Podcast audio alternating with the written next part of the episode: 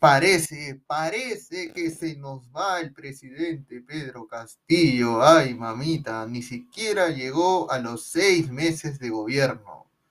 ¿Qué tal, amigos de su podcast favorito, La Polémica? Yo soy Gabriel Álvaro, eh, su servidor, y una vez más nos encontramos para otro episodio más de La Polémica, el podcast donde las noticias siempre son polémicas.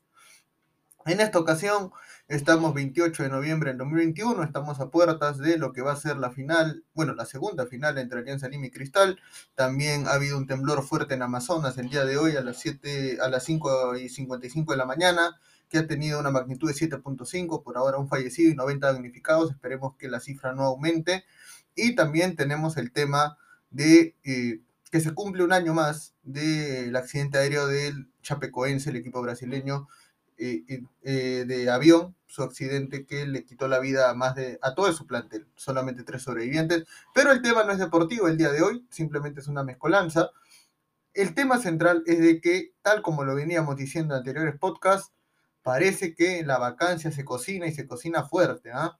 Se está cocinando fuerte porque ya presentaron un junta de firmas entre Renovación Popular y Fuerza Popular, que son casi lo mismo, eh, una, una colecta de firmas entre ellos para poder someter a debate la cuestión de vacancia hacia el presidente Pedro Castillo. A ver, seamos eh, honestos, ¿no? Eh, sabíamos que esto iba a suceder. Mucha gente que votó por Pedro Castillo inclusive alegaba que deseaban que se le va cara después de que fuera elegido, porque era mejor que estar ante la impunidad del Fujimorismo. Bueno, es un tema muy complejo a analizar, eh, la realidad es de que económicamente, si bien es cierto, hemos, estamos mucho peor que cuando antes de Pedro Castillo, eh, por lo menos eh, no estamos empeorando como la gente decía, ¿no? Si bien es cierto, el dólar se mantiene en 4, en 4.01, 4.02, ya no está en el tope de 4.15, 4.16 que estaba cuando estaba el Premier Bellido, ¿no? Entonces, definitivamente esas cosas, eh, al menos yo considero que el balance de Pedro Castillo en estos meses ha sido un desastre, como todos, no ha hecho prácticamente nada, más que cambiar de ministros. Eh, ahora el último fue, como ya lo mencionábamos, el Guido Bellido y Mirta Vázquez. Ahora, el tema de, eh, de los escándalos que están ocurriendo, de que encontraron en el baño del Palacio de Gobierno 20 mil dólares, definitivamente ha sido un, un tema que ha destapado todo y que quieren que esa sea la causal de vacancia, lo cual no es, porque Pedro Castillo no está involucrado en eso. Es verdad, es un asesor de Palacio, pero si Pedro Castillo no hay ninguna prueba que lo asocie, eh, no puede ser vacado. Ahora, eh, los mismos de Perú Libre le han dado la espalda a Castillo, a Waldemar Cerrón, le han dicho simplemente eh, que están analizando apoyar la noción de vacancia contra el presidente. Esto se puede analizar de muchas maneras, ¿no? Castillo digamos la verdad, eh, no sabe, no sabía cómo gobernar y no tenía un equipo de trabajo.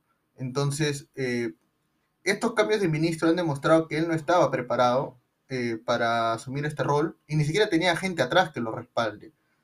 Tanto así que cambiaron tanto de ministro y yo creo que el punto de quiebre entre Castillo y Perú Libre fue el tema con Guido Bellido, ¿no? Cuando lo, lo termina sacando a Bellido, eso le generó problemas con Perú Libre y ahora finalmente con Mirta Vázquez parece que también va a haber problemas porque Perú Libre va a perder la vacancia y eso sería perjudicial para la democracia, pero a mi punto de vista creo que es algo interesante porque eh, si destituyen a Pedro Castillo, eh, entra Dina Boluarte y Dina Boluarte sí es una persona que nunca traicionaría a Vladimir Cerrón y yo creo que ella sí estaría dispuesta a cerrar el Congreso, ¿no? Creo que realmente eh, eso es muy peligroso para nuestra constitucionalidad y sobre todo para eh, las expectativas que hay de crecimiento en todo aspecto el próximo año, ¿no? Pero por otro lado, eh, también me he dado cuenta mucho que Dina Boluarte inclusive ya hasta le dio la espalda a Vladimir Cerrón en algunos momentos, o tal vez será una fachada, pero eh, Dina, pero para cerrar ya el tema del podcast, Dina Boluarte ha dicho de que ellos gobiernan solos, están trabajando a la par con todos, pero que no desean, no hay, no hay intromisión del señor Vladimir Cerrón.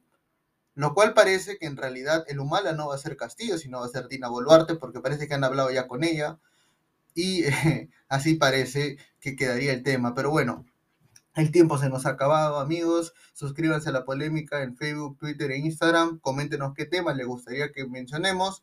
Espero que pasen probablemente un feliz diciembre, porque ya estamos a puerta de acabar noviembre, ya se acaba el año. Cuídense, los que le toque recibir su tercera dosis vayan a recibirla, porque con una vacuna no solamente te salvas a ti, sino también salvas a los que viven contigo. Cuídense, hasta la próxima. Chao, chao.